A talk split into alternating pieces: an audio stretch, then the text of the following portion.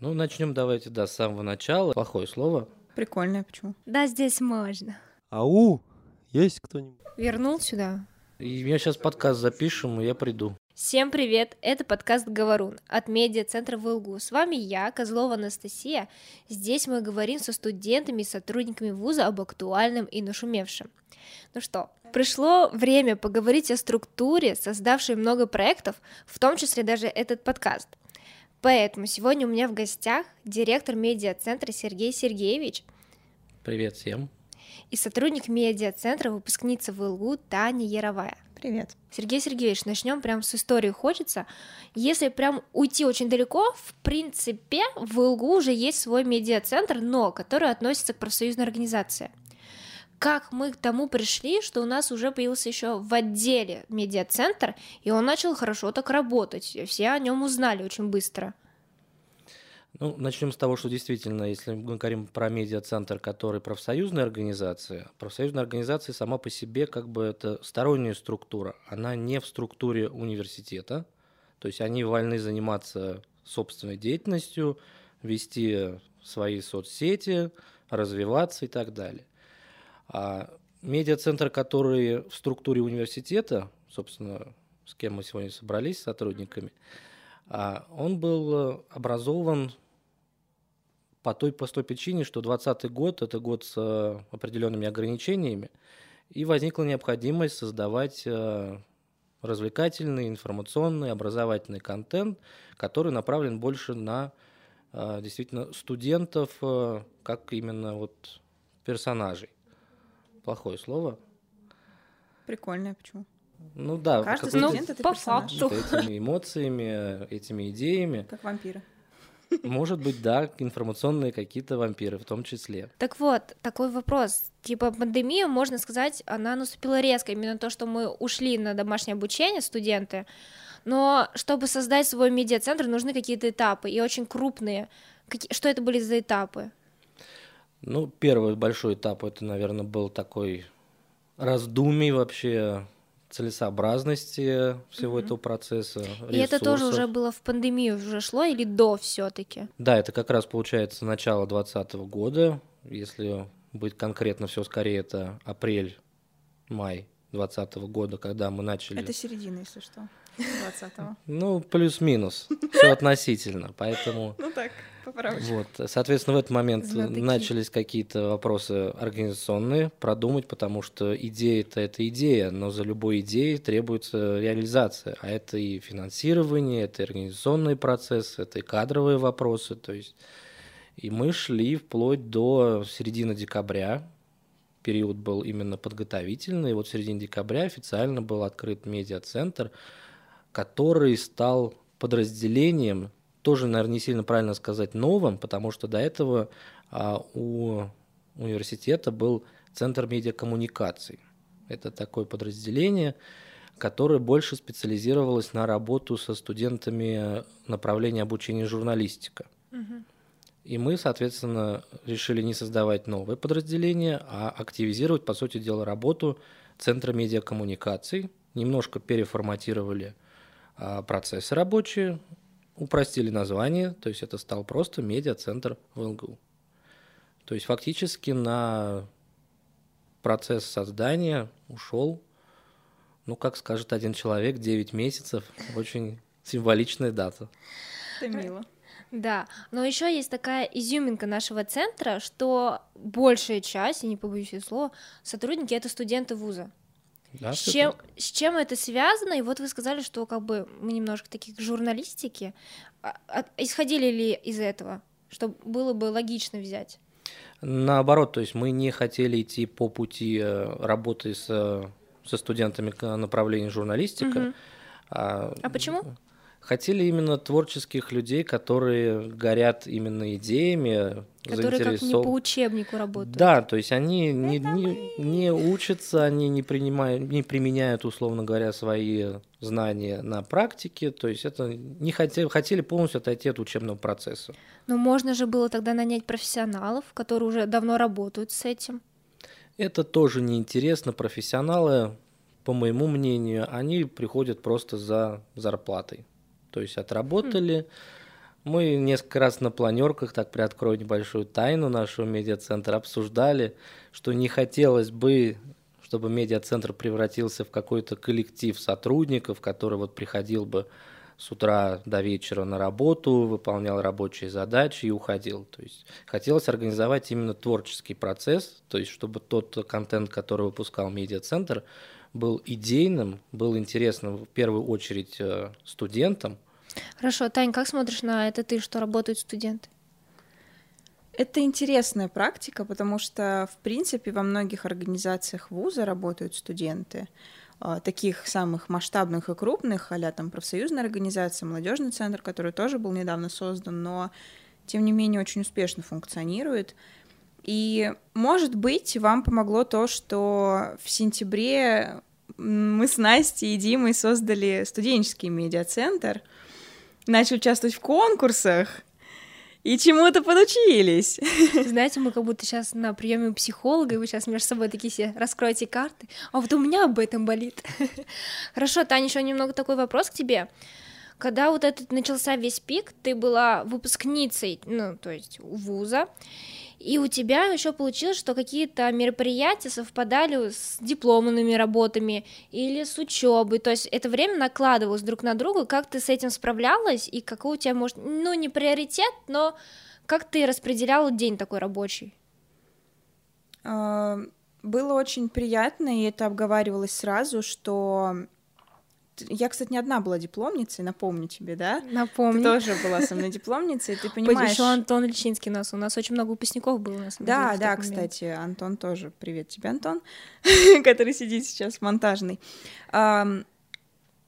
Было очень приятно, что руководство как бы медиа-центра э, принимало этого внимания и, соответственно, давало определенное время на это, давало возможность, естественно, учиться, что как бы являлось главным, и это было приоритетом, особенно на четвертом курсе. Mm-hmm. Но какие-то задания можно было брать домой, что-то делать ночью, естественно, и мы прекрасно все успевали. Я не знаю, как так получалось. И, кстати, преподаватели очень хорошо к этому относились, потому что у меня у меня из всех, наверное, была самая близкая к журналистике специальность, в чем я переживала, потому что... Ты, знаешь, сейчас можешь рассказать, на кого ты училась, какой ты Реклама и связь с общественностью, а это одна кафедра с журналистикой. Вот, да, потому и что у меня были так... какие-то знания, которые я пыталась применять на практике. И как? И успешно, между прочим. Все подтвердилось. То, что нам говорили, правда. Вот. Кстати, это помогло то есть с этим, с какой-то базой определенной легче mm-hmm. все равно, а, но не с такой, что учат, например, обращаться так с текстами и камерой, а потом ты переформатируешься на другой какой-то образ. Даже слова-то какие она использует, да? Нормальные слова, обычные, Настя. Как выпускница вуза имею право. Браво! Давай продолжай свою мысль. Э, ну, в принципе, если подвести к такому более краткому ответу, э, получалось все совмещать, потому что все шли навстречу, и преподаватели, и руководители медиацентра. Еще такой, наверное, уже немного дальше пойдем, отвлечемся от того, как вы работали, как это создавалось, и поговорим все-таки про медиа. И хочется о вас двоих спросить очень давно не было какого-то нового всплеска. То есть у нас, наверное, года два назад очень взорв... Э, взорвал ТикТок, когда все испугались, что все перейдут на ту платформу, и там как раз-таки целевая аудитория, это где-то 14-24 года, это наша целевая аудитория. И какие вот еще есть всплески, и куда движется медиа, вот эта сфера, новое что-то? Кто первый? Ну, я могу только высказать одно, что любая платформа, по сути дела, имеет какой-то уникальный э, контент и уникальную аудиторию. И поэтому мы долго обсуждали, да, по какому, может быть, пути пойти, какие соцсети или там платформы будут в дальнейшем перспективны, интересны нам. Могу единственное сказать, что предугадать этот процесс достаточно сложно. Ну Поэтому да. Здесь э, мое только, может быть, э, личное мнение, что нужно пытаться выпускать э, контент во всех направлениях, там текстовые, аудиоподкасты, видео, социальные сети с короткими роликами, но это вот уже э, сомнительный контент, на мой взгляд, больше, наверное, не информационный и образовательный, а больше развлекательный. Я понимаю, что, наверное, а так как мы структурное подразделение университета, мы должны, наверное, больше ориентироваться на а, информационный и образовательный контент, хотя место для отдыха и развлечений имеется. Поэтому я думаю, что все-таки мы пойдем по пути больше классических таких больших а, площадок и соцсетей, текстовые, видео, а, короткие ролики. Лично мое мнение, не знаю, насколько это будет перспективно дальше. Тань, твое Да, но тем не менее вы заставили нас создавать ТикТок, и сейчас сидят две жертвы ТикТока. Ну правильно, я же говорю к тому, что нам нужно быть на всех всё. площадках и во всех соцсетях. То есть дальше какой это будет э, Выхлоп. выхлоп, да, так сказать, результат, будем анализировать, смотреть, потому что э, как меняется, опять же, конъюнктура общая, то есть э, современная молодежь уже э, редко, скажем так, обращает на полноформатные какие-то материалы и длинные тексты, и Да, художественные фильмы, то есть все идет к концентрации, да. минимизации. Чтобы быстрее. Да, потому что темп растет в жизни, времени не хватает, э, современные цифровые технологии развиваются, а, поэтому мы будем присутствовать на всех площадках. Как дальше будет развиваться событие, покажет, я думаю, время. Таня, твое мнение, какие сейчас тренды, куда они движутся? Но тренд с ТикТоком все равно остался в любом случае, потому что все эти видео появляются как в Инстаграме, так и ВКонтакте. Ну да, они немного такие вирусные Да. получились. Но опять же, это из-за того, что время схватывания информации резко сократилось, и внимание быстрее концентрируется, поэтому, тем более, это все равно все молодежь, соцсети это молодежь, поэтому, возможно, все равно стоит продолжать нам с тобой снимать ТикТоки. Ну да, Никуда от этого не деться. Единственное, можно еще добавить, что все скорее рано или поздно, наверное, молодежь устанет от такого темпа, захочет э, чего-то более спокойного, расслабленного и так далее. Поэтому Поэтому, для этого есть ВКонтакте. да, Ютуб, возможно, Ютуб, дальше мы еще и попадем на одноклассники. Кстати, на адаптации спрашивали, есть ли мы в Одноклассниках. Вот, к сожалению, пока, наверное, единственная платформа от Mail.ru Group, которая, в принципе, тоже имеет полный набор инструментов для размещения материалов, как э, текстовых, визуальных и так далее. А, Поэтому, я думаю, скоро мы будем и там. Знаете, наверное, вот еще хочется поговорить немного про социальные сети, и, наверное, вот алгоритмы контакты, Инстаграма, особенно Ютуба, Таня Старикова вообще недавно сравнила это с, типа, как скорпионы, однажды вы его забросили, больше туда не вернетесь, он вас не впустит. Вот он, алгоритмы сводят все с ума, и как все-таки вот ребятам, которые только, может, начинают свои сети вести, им действовать, с чего им начать, и вот чтобы побороть, может, свои страхи, как-то по- понять свою целевую аудиторию, тоже на охваты работать. Ну, прежде всего следует, наверное, определиться с платформой. Ну, вначале вообще с аудиторией, то есть понять, на кого ты работаешь и где твоя аудитория обитает, в какой социальной сети. Если в нескольких, то, естественно, изучить эти социальные сети, как раз алгоритм, про который ты говоришь, потому что без знания какого-то определенного нельзя выстроить успешно какую-то информационную компанию, информационную платформу, чтобы там были люди. Это сложнее, потому что мы сами знаем, иногда у нас бывает такое, что активности бывает дико мало, и надо как-то постоянно из этого выкручиваться. И, наверное, стараться уделять больше времени этому, потому что если человек большинство времени проводит в социальных сетях, то и ты как создатель должен проводить там больше времени, больше уделять внимания, больше делать контента, чтобы он постоянно мелькал в ленте. Мгм.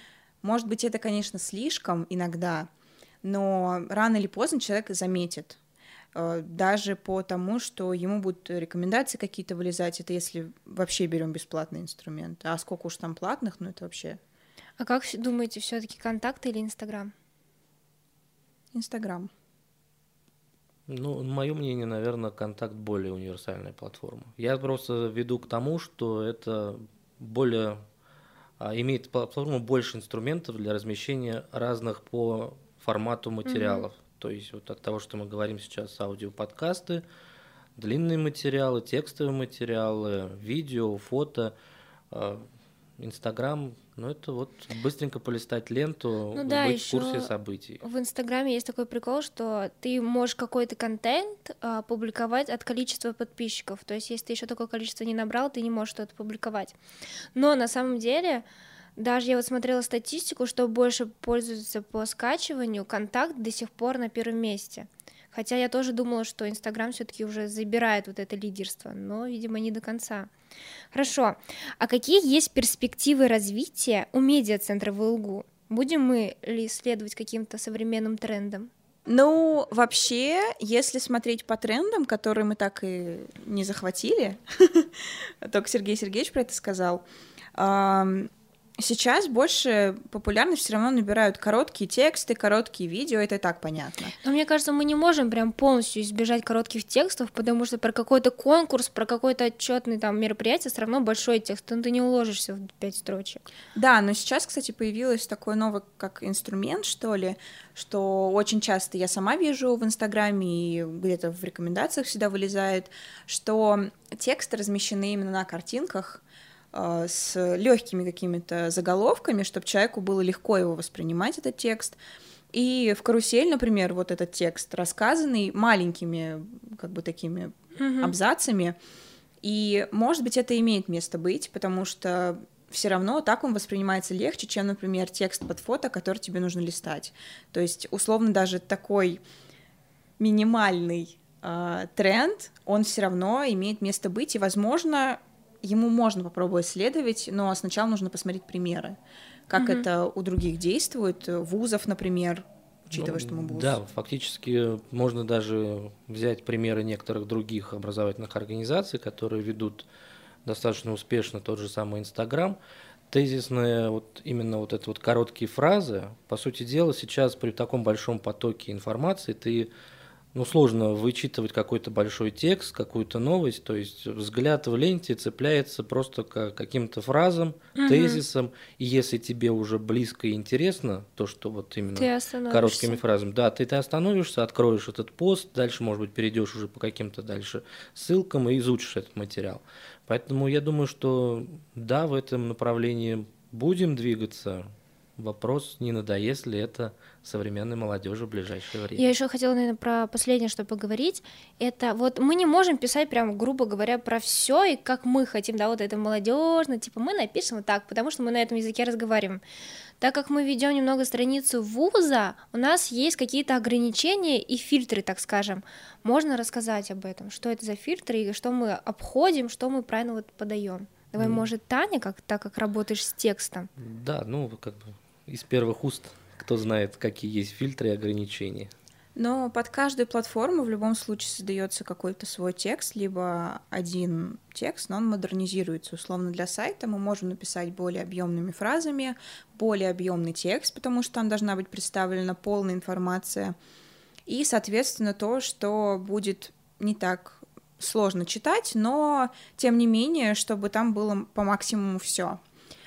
Что касается, например, ВКонтакте, мы в любом случае должны избегать какой э, обилия каких-то фраз э, паразитов, например, фраз эм, современных странных слов, легче их заменить, чтобы они были эм, как бы, не знаю, поддавались, что ли, видению любого человека, будь это преподаватель, студент или абитуриент, то есть который не разбирается, например, в какой-то тематике, либо в каких-то определенных терминах. Э, В Инстаграме, Настя, ну ты можешь рассказать, не знаю, просто там текст должен быть еще более сжат. Я скажу, что он не более сжат, а его нужно делить, на, грубо говоря, на абзацы. Потому что если нет каких-то абзацев или нет символов разде- разделения, то мы просто открываем, там очень много, мы такие, ой, все, дальше, что дальше? Мы типа не будем читать, потому что нет вот это разделения, и вот это разделение помогает быстро пробежать глазами, то есть, знаете, вот это через строчку прочитать. Ну все, я бы давала совет то, что там делить надо именно, именно визуально подать грамотно. Ну и плюс есть фильтры явно цензура про то, что мы не можем писать, например, э, какие-то вредные для здоровья вещи, рекламировать что-то, потому что обильная реклама — это не наш контент, у нас больше образовательный контент, контент и информационный. Эм, Что еще? Ну, наверное, разница самих новостей, потому что ВКонтакте, например, мы можем выставлять э, новости о прошедших мероприятиях, какие-то анонсы о конкурсах. Естественно, это есть э, в, на сайте, но в более таком масштабном виде. А в Инстаграме у нас практически нет ничего по конкурсам, угу, но да. больше по мероприятиям и анонсам. Именно лица мы показываем студентов и их эмоции, да? Да, да, потому что все равно на картинки больше смотрят там. Ну, потому там... что там и студенты, и они видят себя, видят одногруппников. Да, да, и это вот важнее. Ну, наверное, вот это такое самое главное. Угу. Наверное, давайте тогда уже сделаем вывод. А так как мы записываем этот подкаст в сентябре, и, надеюсь, нас послушают или абитуриенты, или уже которые на первокурсники, давайте что-то расскажем о нас, что-то такое хорошее, и коротко, может, как-то подведем, чем мы занимаемся и для кого мы это делаем. Ну, хотелось бы сказать, что медиацентр будет с каждым разом повышать и повышать планку. Цели и задачи будут ставиться более амбициозные. Надеюсь, что мы их будем достигать. Хотелось бы, конечно, больше активности и обратного отклика от э, потребителей нашего материала, от студентов. То есть это и репосты, комментарии, позитивные, негативные. То есть любая критика должна быть э, принята, воспринята, проанализирована. Поэтому мы открыты в какой-то части, в какой-то части каких-то мероприятий есть ограничения, поэтому тут скрывать это тоже бессмысленно. Но в любом случае медиацентр будет развиваться. Надеюсь, что вот в сентябре как раз появятся, может быть, новые какие-то лица. Уже. Уже есть. Я думаю, что там студенческий медиацентр. Опять же, вот и по сути дела уже столько смежных э, групп а, студентов, объединившихся по интересам, и все это медиацентры, медиацентры, а, студенческие, взрослые, так вот его назвать можно, а, будут взаимодействовать, будут а, предлагать новые идеи, новые форматы, новые проекты, потому что все скорее медиацентр вот э, взрослый будет идти по пути именно проектной части. То есть мы не будем как, э, условно говоря, новости ежедневно одно и то же, то есть будет создан определенный проект, у него есть время жизни, цели, задачи, герои, а, будет он воспринят позитивно, значит, будет продолжение этого проекта. Если он не воздействует как-то на аудиторию, значит, мы будем искать новые идеи. Поэтому вот я думаю, что все, кто сейчас, может быть, нас слушает, э, высказывайте свои идеи предложения в комментариях – Возможно, мы их возьмем к себе на вооружение и пригласим для участия в каких-то новых проектах медиацентра. Все, и на самом деле я тоже хотела бы сказать нашим слушателям спасибо, потому что я не знаю, как контакт, я немного не смотрю на его статистику, я больше заинтересована в статистике Инстаграма, и она выросла капец как, я, я не шучу. То есть если раньше нам было тяжело вылезти за 100 там лайков, да, то сейчас мы на последнем посте до 300 почти добрались, вы представляете? Ладно, с вами был подкаст Говорун, спасибо, что дослушали до конца, и до скорой встречи. Пока-пока. Пока! Пока!